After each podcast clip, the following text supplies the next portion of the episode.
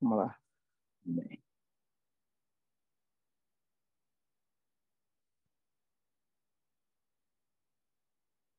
Bom, hoje eu queria fazer uma coisa que acho que eu nunca fiz esse tipo de shiur, que é uma das coisas mais importantes e simples da gente fazer antes de Purim, que é conhecer a história da Megillah.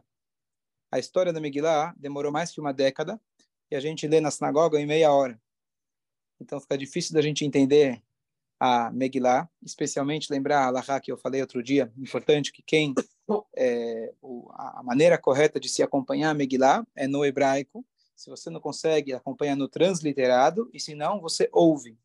Não é certo você ler a tradução enquanto está sendo lida a Megillah, porque você não vai estar tá acompanhando exatamente a leitura aonde o Balcoré está lendo. Então, é importante você ler a história em algum outro momento, especialmente antes de Purim. E quando a gente começa a história, em outros anos, a gente fica preso no primeiro versículo, já dá para dar muitos shurim. Então vamos tentar, Blineder, os próximos shurim, essa próxima semana é que eu vou dar todos os shurim, Bezrat Hashem, Rabbi Malavani viajou, por um bom motivo. Então vamos tentar ver se a gente foca agora na Megillah. Então, hoje vai ser mais uma introdução, vamos ver se a gente consegue falar a respeito do primeiro capítulo. Quando, aonde estamos na história, porque a Megillah simplesmente começa com um dos livros Tanakh e era na época de Ahasverosh. Quando que é essa época? Qual que é o contexto histórico? Então, basicamente, o povo de Israel uhum. recebeu a Torá. Depois de uns 400 e poucos anos, 500 anos, eles construíram o primeiro templo. Esse primeiro templo, ele durou 410 anos. Ele foi destruído pelos babilônios. E os babilônios exilaram o nosso povo principalmente para a Babilônia. Grande parte do povo de Israel teve continuidade na Babilônia. Por isso o aramaico do Talmud, é, a tradução aramaica da, da, de toda de toda a Torá, o aramaico era a língua falada na Babilônia. E havia uma profecia já de nossos profetas que 70 anos seria o exílio. Depois de 70 anos, nós iríamos retornar à nossa terra. E assim foi. 70 anos depois, entre a destruição do primeiro templo e o segundo templo, o povo ficou na Babilônia. Tinham dois profetas grandes, Ezra e Nehemia, e eles trouxeram o povo de novo para Jerusalém e reconstruíram o segundo templo, que durou, durou 420 anos, que ele acabou sendo destruído no início da Era Comum. Tá? Então, vamos pegar aqui no calendário gregoriano, a história de Purim ela acontece mais ou menos 400, 400 anos, pouco mais, 500, 490 anos antes da Era Comum. Tá? E o povo de Israel estava nesse período que eles estavam exilados na Babilônia. Ok? E no final desse período é quando começa a história de Purim. É importante só lembrar um detalhe, que tem duas festas rabínicas, pós-bíblicas, que é Purim e Hanukkah.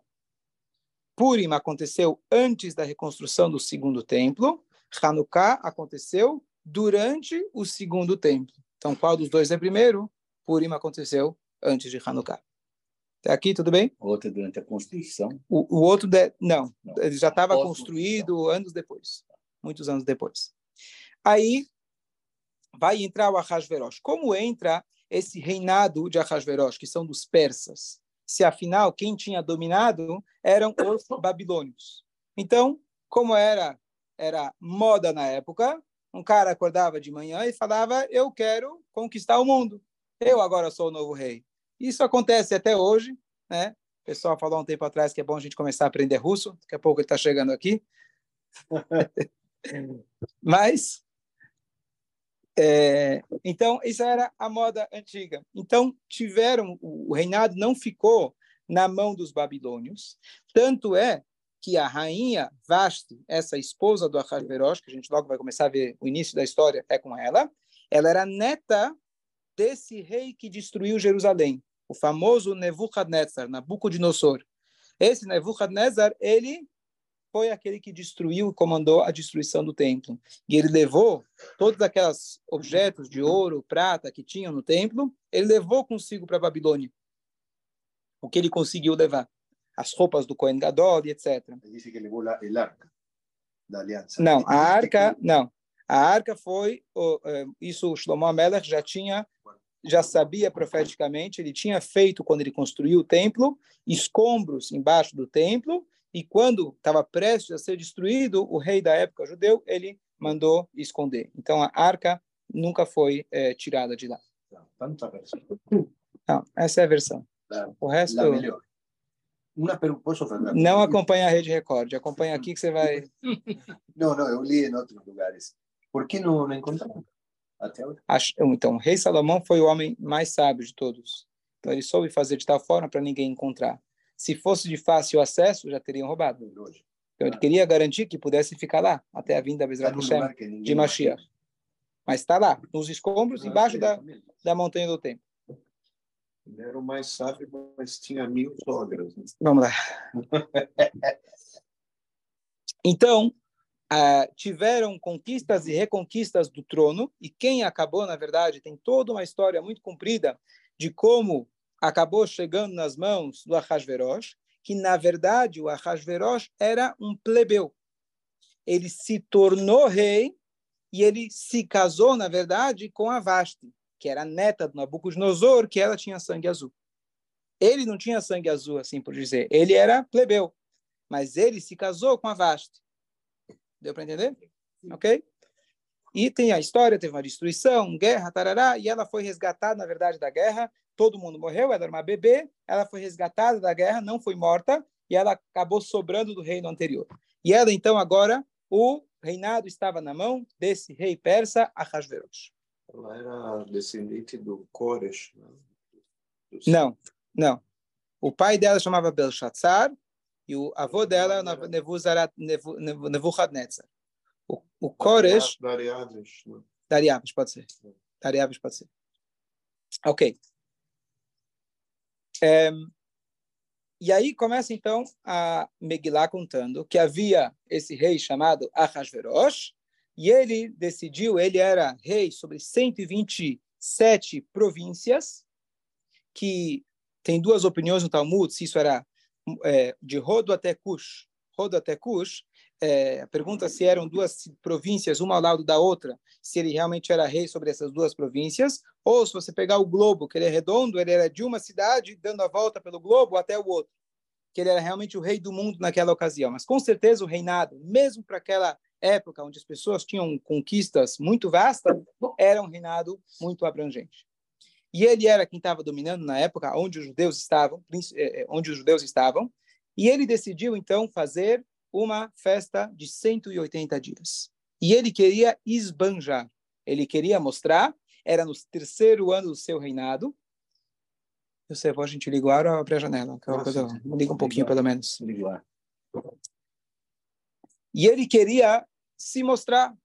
E ele queria agora também, depois de três anos, inclusive pela Torá, é quando a pessoa reafirma alguma coisa, faz algo três vezes. Três anos, ele falou, bom, agora eu já estou tranquilo no meu reinado. Especialmente que ele era um plebeu, e ele se casou com a Vasta. Então, opa, já posso...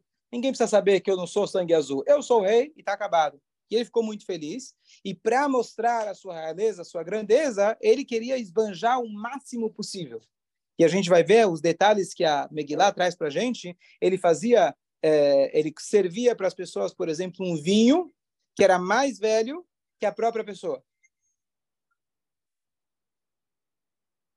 Certo?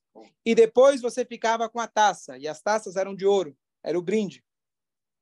E tem vários detalhes no Mefarshim que os, os, todos, todas as louças lá eram descartáveis, não eram de plásticos não eram de plástico, mas eram descartáveis. Você usava uma única vez, depois ou ia para o lixo ou você levava para casa, fazia uma, um pécale, tornava-se descartável. E ele mostrou toda a riqueza dele, 180 dias, ele dava para cada um tudo o que ele desejava, ele você podia fazer qualquer pedido, inclusive tem a opinião que diz que ele servia kasher. Os judeus que quiseram kasher, vinha lá aquele gefilte fish congelado, você recebe no avião, é fechado, que você não consegue abrir porque está lacrado, e vem lá a saladinha, mas mesmo assim vale a pena comprar o cachê. Quem já ou de hospital, quem vale a pena, eu sempre digo, isso é um detalhe importante. Se infelizmente por algum motivo você ainda não cuida do cachê, tá bom? Mas o que, que te custa quando você vai encomendar uma viagem, você vai comprar comprar a tua passagem, pede a comida cachê. Primeiro, você vai receber antes que todo mundo, tá certo? E às vezes o cardápio é até melhor. Hoje as coisas estão melhores. Eu falo do gefilte fish, mas hoje as coisas já estão, às vezes a comida é até melhor e mais diversificada. Então, compra kasher, não custa nada. Os outros passageiros vão se divertir com você. Né? Por quê? Tentando abrir. Tentando abrir. Então, é, mas isso pela questão do kasher tem que ser extremamente lacrado. É, então, ele queria ele queria é, reafirmar, então, com a sua exibição, queria reafirmar o seu posto de rei. Antes da gente continuar, tem alguns motivos para esse banquete que ele fez. Um motivo é para reafirmar o seu reinado. Outro, que é muito importante para a nossa história, que o cálculo da profecia de 70 anos, que o povo iria voltar para Israel, algumas pessoas se confundiram de como era feito esse cálculo. A partir de que momento você contava a eles, se é da destruição ou quando eles foram para a Babilônia, etc. Então, nos cálculos do, do Ahasverosh, esse tempo, 70 anos, tinham passado. Ele falou, bom, a profecia judaica falava que os judeus iam voltar e novamente estar na sua terra, passou. Se passou, agora, então, agora está comigo. Ele então estava celebrando a não reconstrução do templo. E por isso por isso então foi considerado grave, mais um motivo foi considerado grave a presença de alguns judeus nessa festa. O que aconteceu? O Ahasverosh, ele convidou todas as pessoas, inclusive os judeus. Desde quando os judeus são convidados para alguma coisa? Na ONU não somos convidados. Quantos anos os judeus não poderiam fazer negócios? Quantos, judeus, quantos anos os judeus não poderiam entrar nas universidades? Quantos anos fomos excluídos de tudo? Ufa!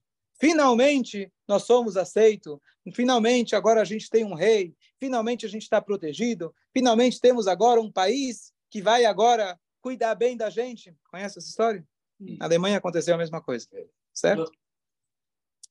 Então, é, então o que acontece? A participação deles nesse nesse é, banquete foi errada por alguns motivos. Mordecai avisou, não vão. Mas a tentação era grande, imagina. Ainda é kasher, Rabino, é kasher. Comprei em Israel, conhece essa? Comprei em Israel, o cara falava hebraico. Era no chuk árabe, mas ele falava hebraico. Tá certo? O homem tinha barba. Só saber onde compra, não é? A gente não pode se confundir. Então, era kasher. Mas o espírito de lá, com certeza, não era o ambiente para um jovem judeu, uma jovem judia ou qualquer idade.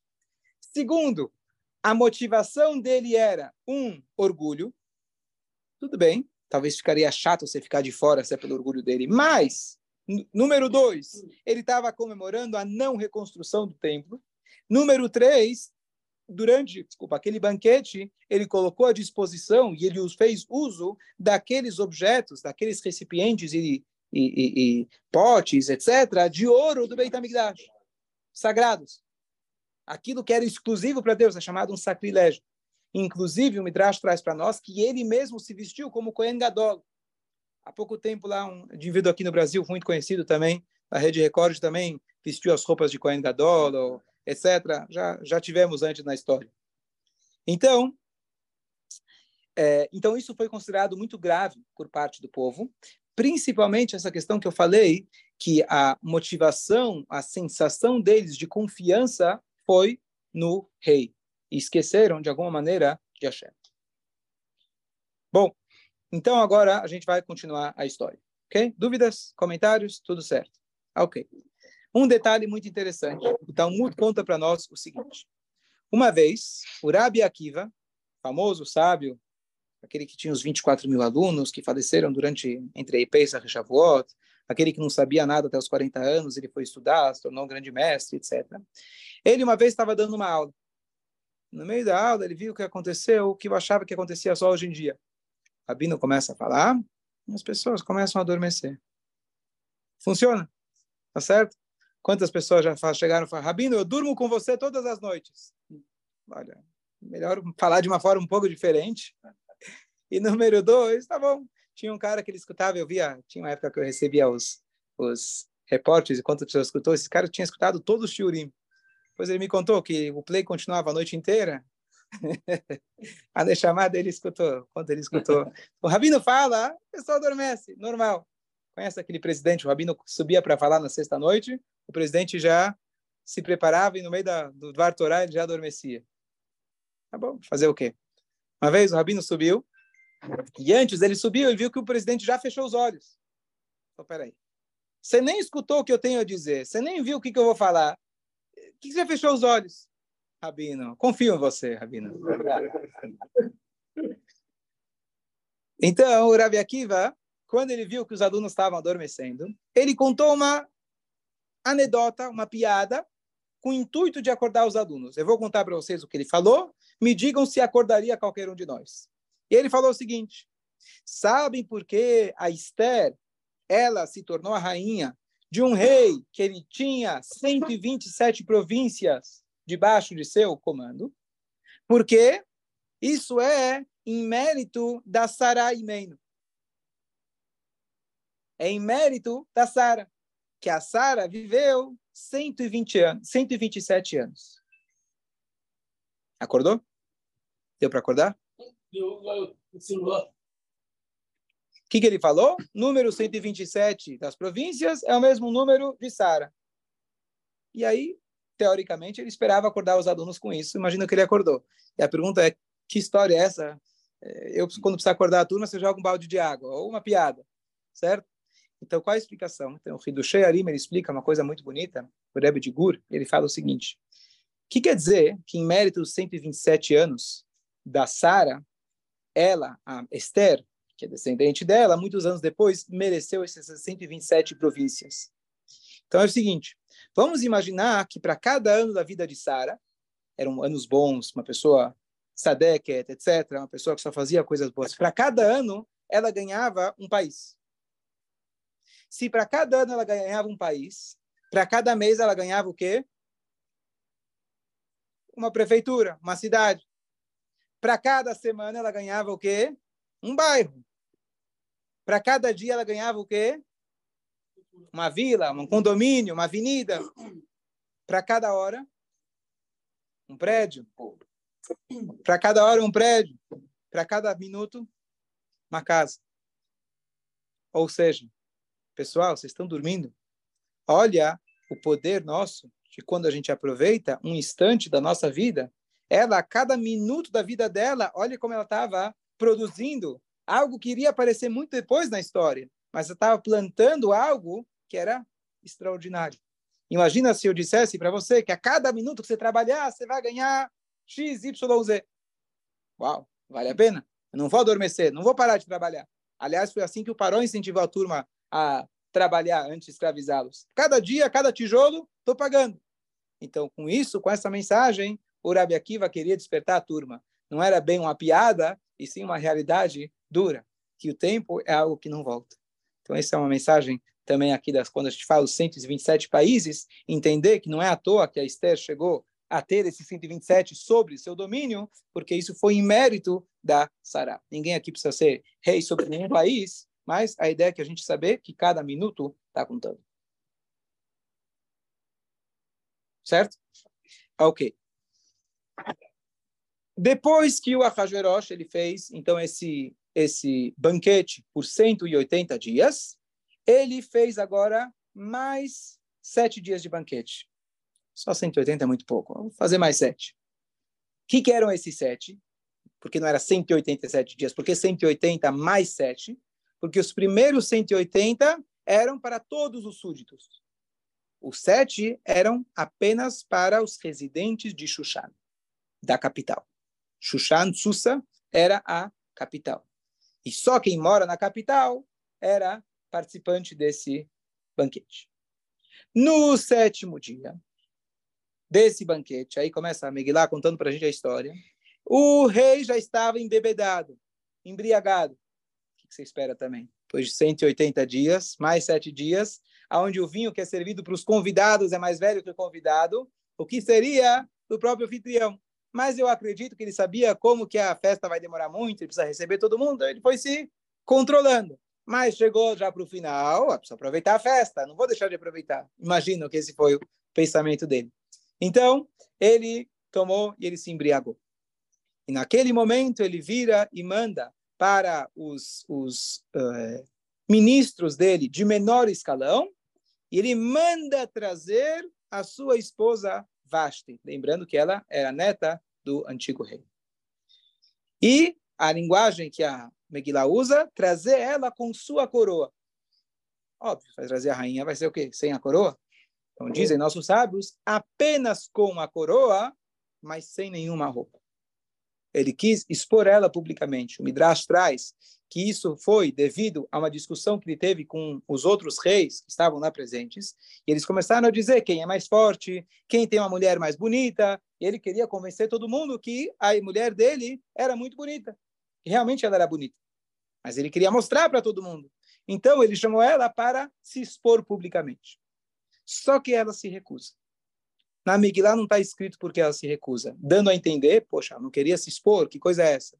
Mas ela não tinha nenhum problema, nenhum problema de se expor publicamente sem roupa. Ela não teria problema nenhum. Infelizmente, a, ela escravizava moças judias, como o Midrash conta para gente, era uma pessoa é, é, digna de ser esposa do Ahasverosh, que era também um grande perverso. Por que ela se recusa? Ela se recusa por um outro motivo. Porque o plebeu era ele. E toda a ideia dele fazer o banquete, e agora seria o grande finale, era para ele se mostrar, para ele se reafirmar: eu sou o rei. Como ele manda chamá-la? Com os ministros de pequeno escalão. Tipo, vem aqui, vem aqui, meu, meu pet, petzinho, vem, meu cachorrinho. Não sou teu, teu, teu cachorrinho. Se for você, meu cachorrinho. Porque quem é rainha aqui, quem tem sangue azul, sou eu. Se você quiser, me chama com um convite adequado.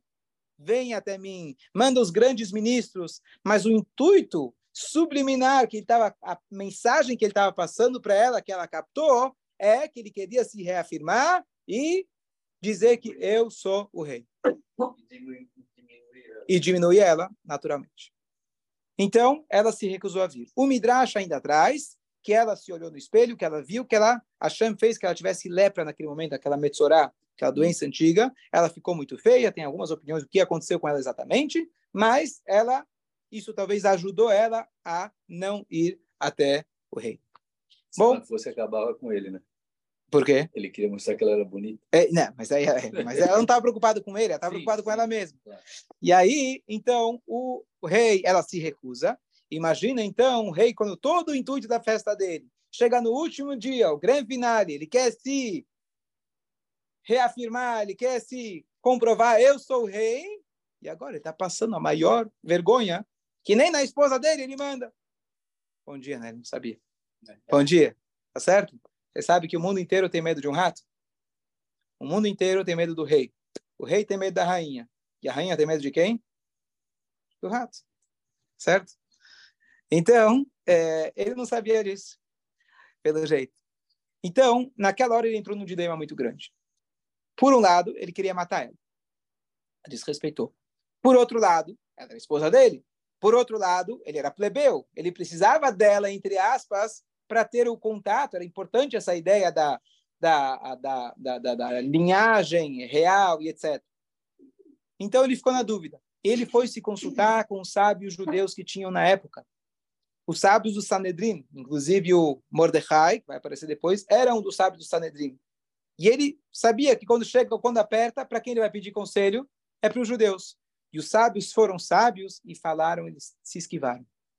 Por quê? Porque eles falaram o seguinte, pensaram o seguinte: se dissermos a ele para ele não fazer nada, vai se ofender. Se a gente mandar matar, o dia que ele acordar da sua embriaguez, vai falar: cadê minha esposa? E vai mandar matar a gente. Então eles disseram, deram uma desculpa, falaram: olha, desde que o templo destruiu, nós perdemos a nossa capacidade de enxergar. Então, não temos uma resposta.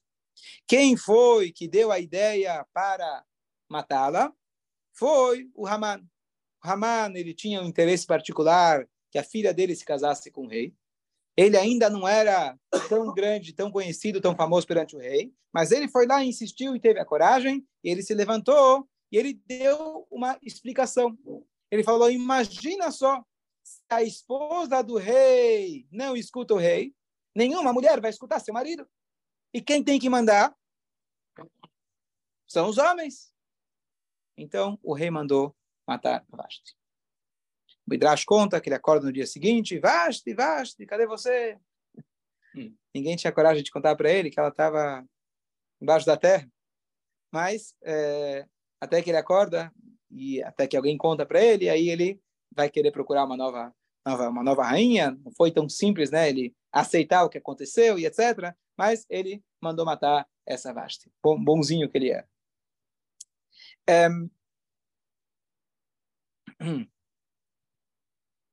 Aqui tem um detalhe muito interessante. Eu vou concluir por aqui, a gente conclui aqui o Perekalef. A história, toda a história, além de ter as lições que a gente sempre tenta extrair, além de ser a, a, a introdução para o milagre de Purim, cada detalhe da história, cada vírgula da história, ela só foi escrita, redigida, que é o livro de Esther, porque ela tem a ver com o milagre. Inclusive, a Gamara fala que todo esse, uma opinião diz que todo esse primeiro capítulo não deveria estar na Megillah. A, história começa depois, não importa o que aconteceu antes, não importa quando ele começou a buscar uma mulher, importa quando aparece o Mordecai, quando surge o decreto. Agora, essa história que aconteceu, vou, vou começar a voltar 500 anos antes? Então, cada detalhe, na verdade, sim, se foi trazido na Megillah, porque ele é essencial para o milagre. E lembrar que toda a ideia de Purim é uma construção que quem estava lá não necessariamente percebeu que era um milagre. Deus ele se escondeu. Esther significa escondida. Na Megillah não aparece o nome de Hashem. Toda a ideia de Purim é como Hashem ele age dentro das forças da natureza. Diferente do Hanukkah, que Deus ele quebrou as leis da natureza com a chama que durou, com a guerra desproporcional. Aqui parecia tudo natural, tanto é que demorou tanto tempo. Com o tempo as pessoas não conseguem ligar todos os eventos. Por isso foi escrita a Megillah, para você escutar do começo ao fim, você fala, opa, aqui tem alguma coisa, alguém está arquitetando as coisas, que não é possível que tanta coincidência aconteceu. Essa é ideia de Purim, por isso a gente lê a Megillah e a gente tem que interiorizar essa ideia. Então, só para dar uma, uma, um detalhe de como esse primeiro capítulo e essa e esse detalhe que o Haman ele falou, olha, se não matar a rainha as mulheres não vão escutar seu marido, seus maridos. Esse detalhe é essencial para o milagre. Por quê? Vamos supor que ele não dissesse isso. O homem não tem que mandar em casa, ou isso não entrou no mérito da questão. Iam um dia chegar na casa de Mordecai e bater para procurar Esther. Se a Vashti morresse, se ela falecesse, se ou se ela morresse por algum outro motivo. Iam bater. Mordecai podia dizer: não sei cadê Esther. Era sobrinha dele, era adotada por ele. Poderia dizer, não sei cadê Esther. Como você não sabe? Você manda na casa ou não manda na casa? Como você tem alguém que mora aqui na casa, uma mulher, e ela não é submissa a você? Então, se não houvesse aquele argumento do Haman, anos antes, que dissesse quem manda na casa é o homem, e a mulher é submissa a ele, então Mordecai poderia se esquivar, a Esther ia fugir para algum lugar, estaria tudo certo. Uma vez que o homem manda na casa, quando bateram na porta dele, talvez tiveram que ameaçá-lo, ele precisava saber onde estava Esther. E aí a Esther acabou vindo para o palácio, se tornou a rainha. Se ela se tornou a rainha, ela pode salvar o povo judeu. Então, mesmo esse pequeno detalhe, ele tem um impacto em toda, em toda a história da Megillah. O que, que eu quero dizer com isso? Que na nossa vida a mesma coisa acontece tantas coisas acontecem durante um dia.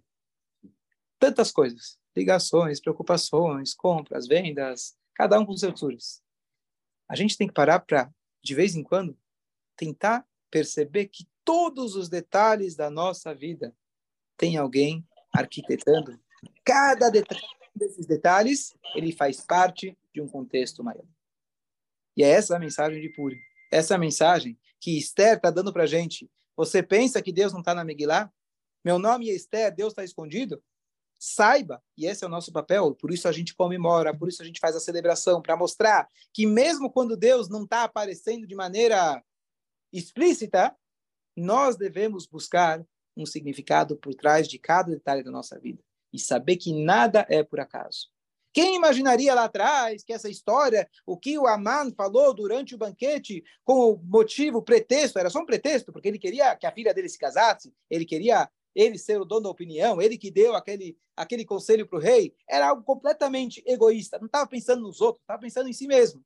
Mas esse pretexto foi o que ele usou. Até o pretexto usado numa festa de um bêbado com outros bêbados, fazendo por um motivo completamente egoísta. Sete dias depois que está lá bêbado, o detalhe do detalhe do que aconteceu, isso teve um impacto em toda a história.